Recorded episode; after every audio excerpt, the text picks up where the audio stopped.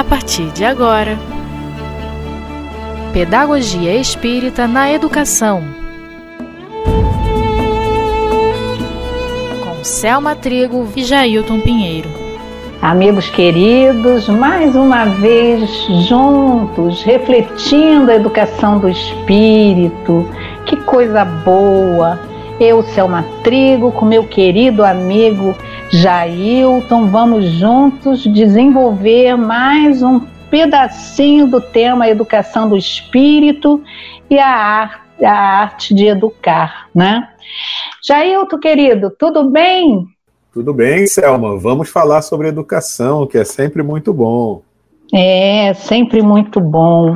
Bem, amigos, nós já tratamos é, dos aspectos importantes a serem observados na realização da evangelização, nas diferentes fases de desenvolvimento infantil, tratamos da, das fases inicial, que é de 3 a 6 anos, já tratamos das fases de 7 a 12 anos e de 13 anos em diante. Aí o tema foi todo pautado nos métodos, as técnicas, recursos, como fazer com que essas crianças e jovens é, sintam-se é, é, encantados, sintam-se envolvidos, sintam prazer de compartilhar da evangelização nas casas espíritas, né?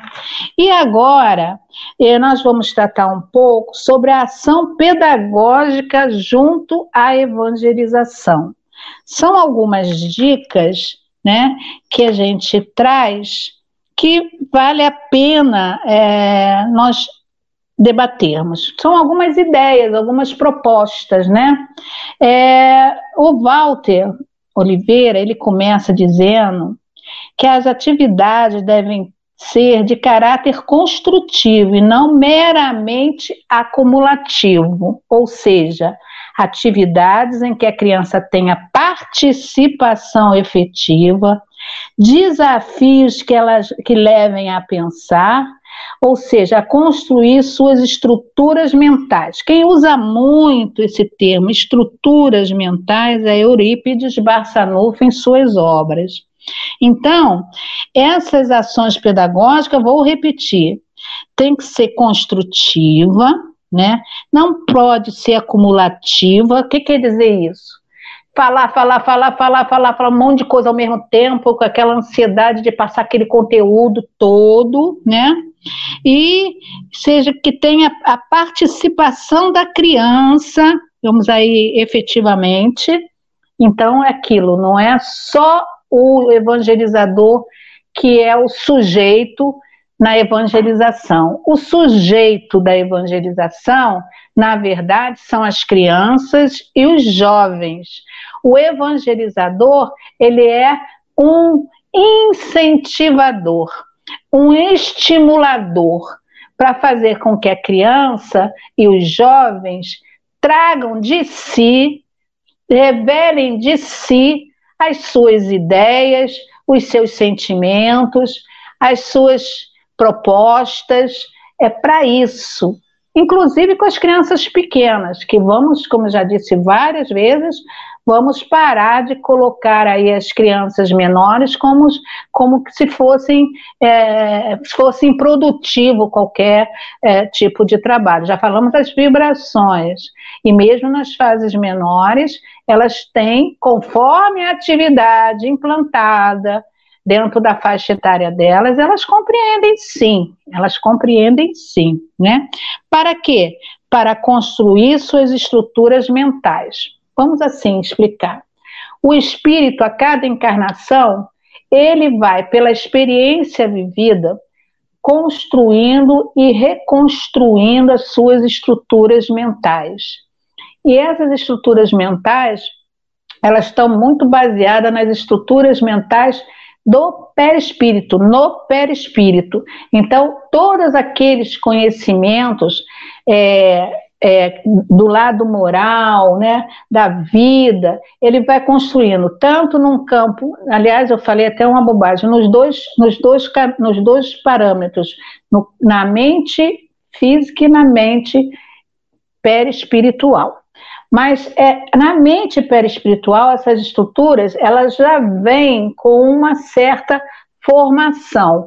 E com a reencarnação, elas podem ser remodeladas, é ser ampliadas, serem alicerçadas com novas orientações, com novas informações, com novos valores, e elas vão sendo é, é, criando uma estrutura de melhor qualidade. Entendeu, Jair?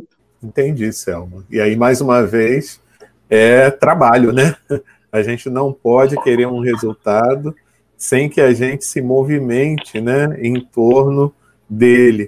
Então, não vamos esperar nada cair do céu, né? Vamos trabalhar sempre com a observação e com muito amor, né? Porque você falou uma coisa aí, Selma, relembrando os temas anteriores, que é a, a carga emocional também que as Isso. palavras carregam, né? Quando você se Isso. dirige a uma pessoa, não é só o que você fala, o conteúdo daquela fala, mas é como está carregada aquela fala do seu sentimento, das suas emoções, não é mesmo?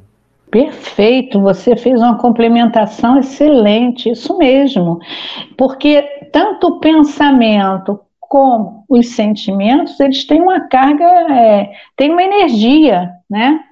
E quando ela é emitida pelas palavras, essas palavras elas vêm imantadas com essa carga do sentimento que foi é, promovido é, pelo pensamento, né? Então você traz uma carga é, é, que vai alcançar o outro, que pode ter, dependendo desse outro, é, ainda mais crianças e jovens, né? É uma, alcançar um campo de fragilidade do espírito. Isso é muito sério. Existem é, é, é, é situações dos. A, e a fala do pai, a fala da mãe, olha, tem um peso significativo, né? Às vezes a gente fala, você é tão, puxa, você é tão burro, não aprende, ai, você não tem jeito mesmo, ai, você é terrível, não aguento mais você. São expressões extremamente sérias e que ficam no campo do contexto emocional do espírito e que depois, lá na frente, é, vai ter consequências seríssimas é, quando adulto. E aí a gente às vezes nem sabe por quê, né? A, a, a mãe e o pai, eles precisam estar muito atentos na tonicidade, no conteúdo das palavras, no sentimento que está sendo emitido, porque é disso que o filho precisa. Por mais rebelde, se não está, se, se, alguma coisa incomodou muito, tirou da sua, da sua harmonia, aguarda o momento para poder falar com mais tranquilidade, sem atacar, sem ferir, sem ofender, né? E assim, ah, ele fala aqui, né? Nós, nós fizemos aqui um levantamento que o evangelizador deverá é, levar o evangelizando a. Então, vamos ver o que, que o evangelizador precisa fazer.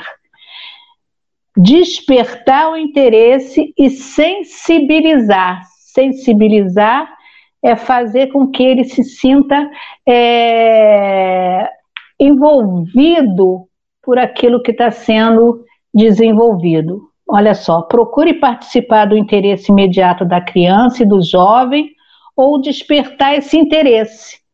A criança é curiosa, está aberta às novidades do mundo.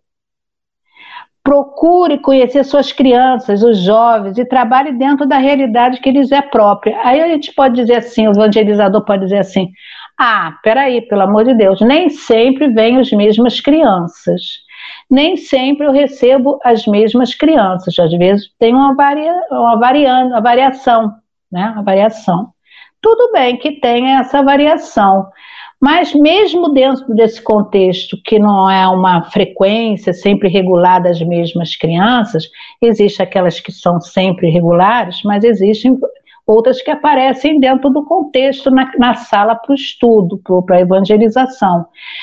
Quem sabe, quem já se propôs a entender as, as diferentes fases do desenvolvimento, né?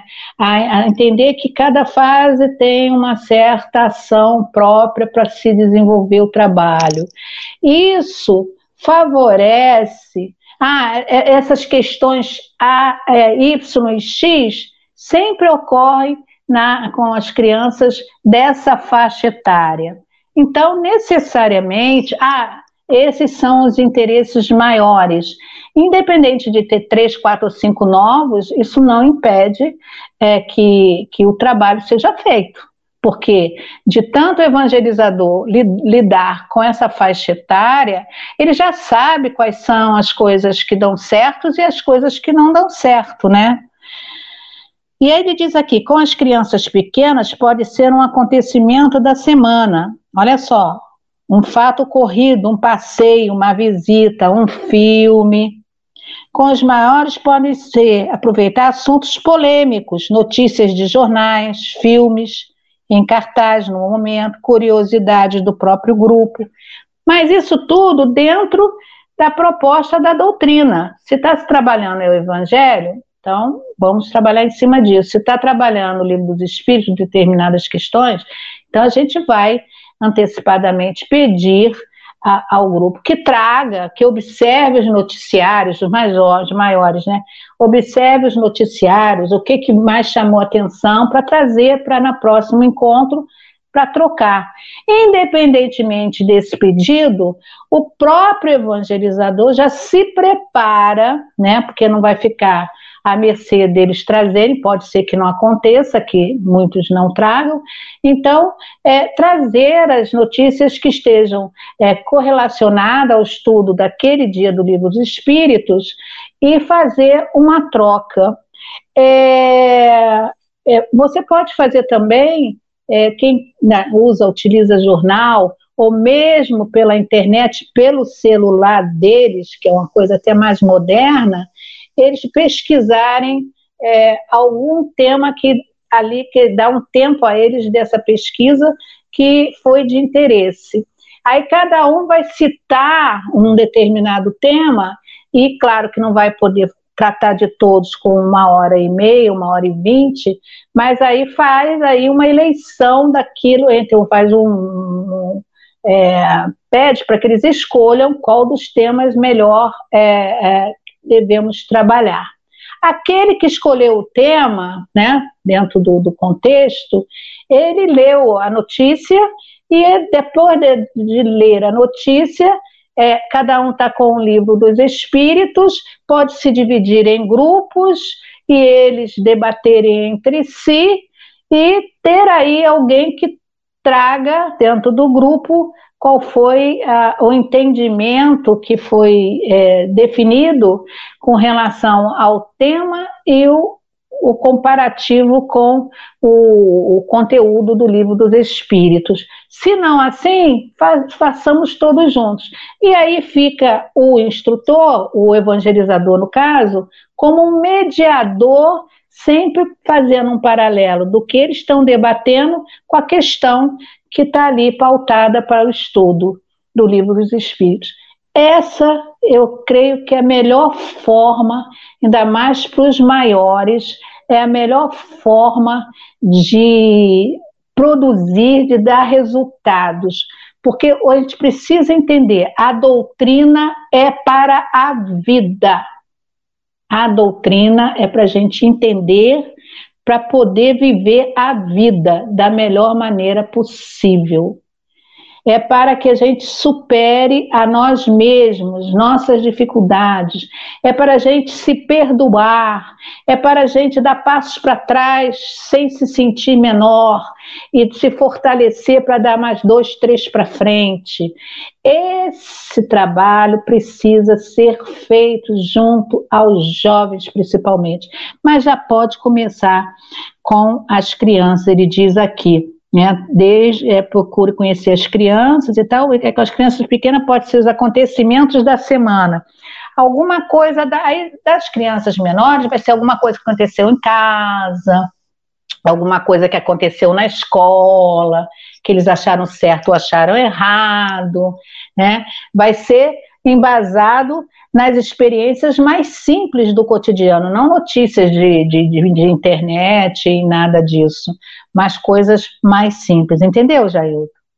Entendi sim, Selma. E enquanto você falava, eu estava pensando aqui, né, na riqueza da doutrina espírita, que tem para todos os acontecimentos da vida uma forma de abordagem, né?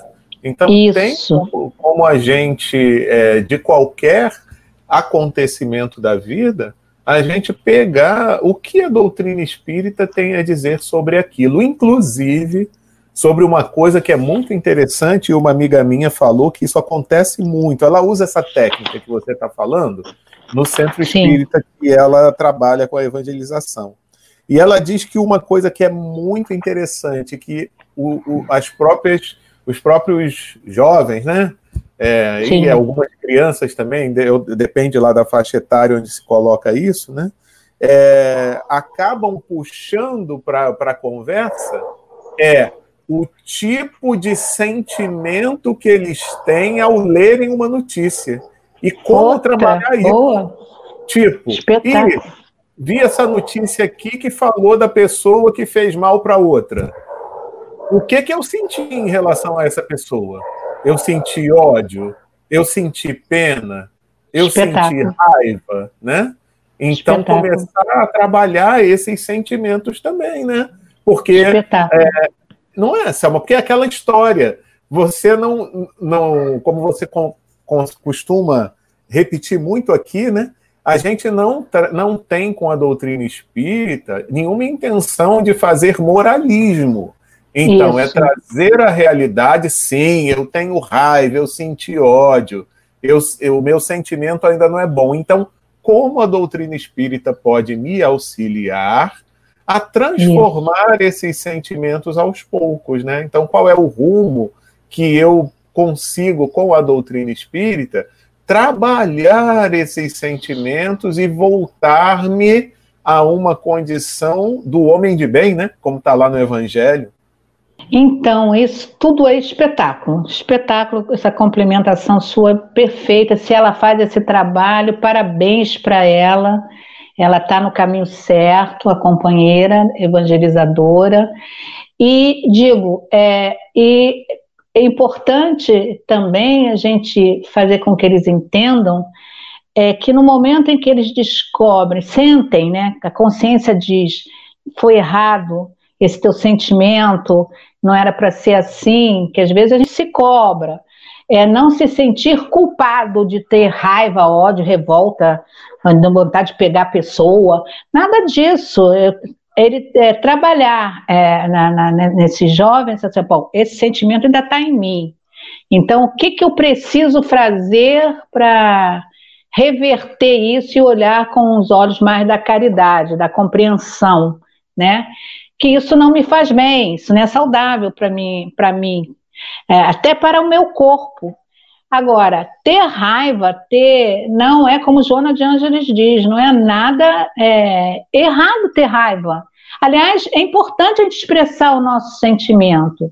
A gente não pode entrar num desequilíbrio de, de, de perturbação nenhuma, mas eu ter raiva, tive raiva, pronto, acabou, tive raiva, não era para ter raiva. Não é isso que, que eu tenho entendido, mas eu tive raiva. Então, o que, que eu faço com essa minha raiva? O que, que eu preciso fazer com essa minha raiva? De repente, até incentivar esses jovens que no movimento da vida deles, que eles percebam, é, acho que você já acabou de falar isso, né? Como vai o sentimento deles no dia a dia e fazer essa troca, né? E a gente vai perceber que não é só eu que tenho isso, né? Que, mas não é para se pendurar nisso não, mas que não é que isso é faz parte das nossas limitações espirituais, que não são saudáveis. Ali a doutrina espírita, é, não, estamos ali é, trabalhando santidade, nós estamos trabalhando valores morais que, que reforçam a nossa força espiritual para vivermos melhor diante da vida com menos complexidades psíquicas, com menos complexidades emocionais, com menos complexidades até físicas, que o organismo expressa aquilo que está dentro da alma, vamos assim dizer, usando esse dentro da alma, entre aspas, que está dentro da alma. Porque tudo que a gente recebe passa pelo campo da mente, reflete as camadas perispirituais e alcança a alma, né? E aí o que, que vai acontecer? Isso forma um processo de retorno. Se você ficar é, brigando com essas coisas, aí o processo vem, vem o contrário, aí vai vindo da alma, passando pelas camadas perispirituais e alcançando o corpo físico com a doença, né? Com desequilíbrio. Então, excelente a seu posicionamento aí com relação a esse exemplo da, dessa evangelizadora. Ela está de parabéns. Então, isso é que é importante, gente. Quem trabalha com evangelização, que está nos ouvindo. Eu sei que eu ouço às vezes assim, já ouvi muito isso, é, tipo, ué, a gente vai tentar fazer um negócio diferente, a direção não nos permite, a coordenação daquele grupo, daquela equipe. É uma coordenação fechada, né? É complicado. Aí é complicado. Então, mas a gente não pode abrir mão daquilo que é saudável, daquilo que faz bem e daquilo que é para melhorar. Tem que ter reunião, tem que ter troca, tem que abrir cabeça. E olha, quando a gente trabalha esse mecanismo com os jovens principalmente, eles vão se indiretamente se estruturando para quê? Que de repente, futuramente, serem os evangelizadores. Entendeu, Jailton? Sim, com certeza. E é muito importante, então, né, Selma, deixá-los à vontade, né? É, de modo a que eles se sintam sempre com espaço para participação. Isso é tão importante, né? Porque é como se eu conseguisse da forma como eu levo para eles ou estruturo ali aquela conversa, aquele momento, eu consigo fazer com que eles passem a ter confiança em mim, né? Então aí a partir do momento em que alguma dificuldade, até mesmo do entendimento ou uma dificuldade, até mesmo da sua vida pessoal, né? Eles se sintam à vontade ou de colocar ali para o grupo, né? Ou em algum momento em particular com o evangelizador, né? Então isso é muito importante. E quando a gente, né, Cel, e aí não nem precisa ser somente com quando a gente está tratando de criança ou adolescente, não, mas nós mesmos, adultos, quando nos sentimos num local, num grupo, onde a gente sente essa acolhida, essa abertura de espaço para a nossa colocação, a nossa participação, a gente se sente tão mais à vontade, né? Ah, pois é, até quando você está como instrutor dando uma aula, né? É, na verdade, para você falar para o público, seja para adultos, jovens ou crianças, até as crianças, você precisa estar liberto dos seus preconceitos. Você precisa estar liberto, sair é, dessa caixinha se eu for é, me manter fechada numa caixa de conduta moral muito rígida, porque o pessoal tem medo, medo de quê? Medo de quê? Entendeu? Quando tem medo, é porque não tem segurança. Tem medo, não tem segurança naquilo que está fazendo. Me desculpe. Medo de quê? Né? Então, acho que quando a gente começa, vamos falar dos jovens, né? Que a gente começa, é, a gente começa a fazer, ter um olhar daqueles que estão mais amadurecidos naturalmente, aqueles que são mais desinibidos, né? Que têm essa habilidade no falar, mas também precisamos incentivar aqueles mais tímidos para que a gente sinta o que vai na alma, na alma desse jovem porque o silêncio demais é problema. O silêncio demais é problema. Eu falo isso até por questão de escola. Ah, quem é o fulaninho? Ah, ele é tão bonzinho, ele é quietinho, ele não abre a boca. Tá. E na hora do recreio? Tem pouco convívio com os colegas. Isso é ser, porque a gente quer facilidade. Né? Ah, é bonzinho porque não me atrapalha. Tem um que atrapalha e é bonzinho, por que, que não? Agora, você sabe lidar com os atrapalhos?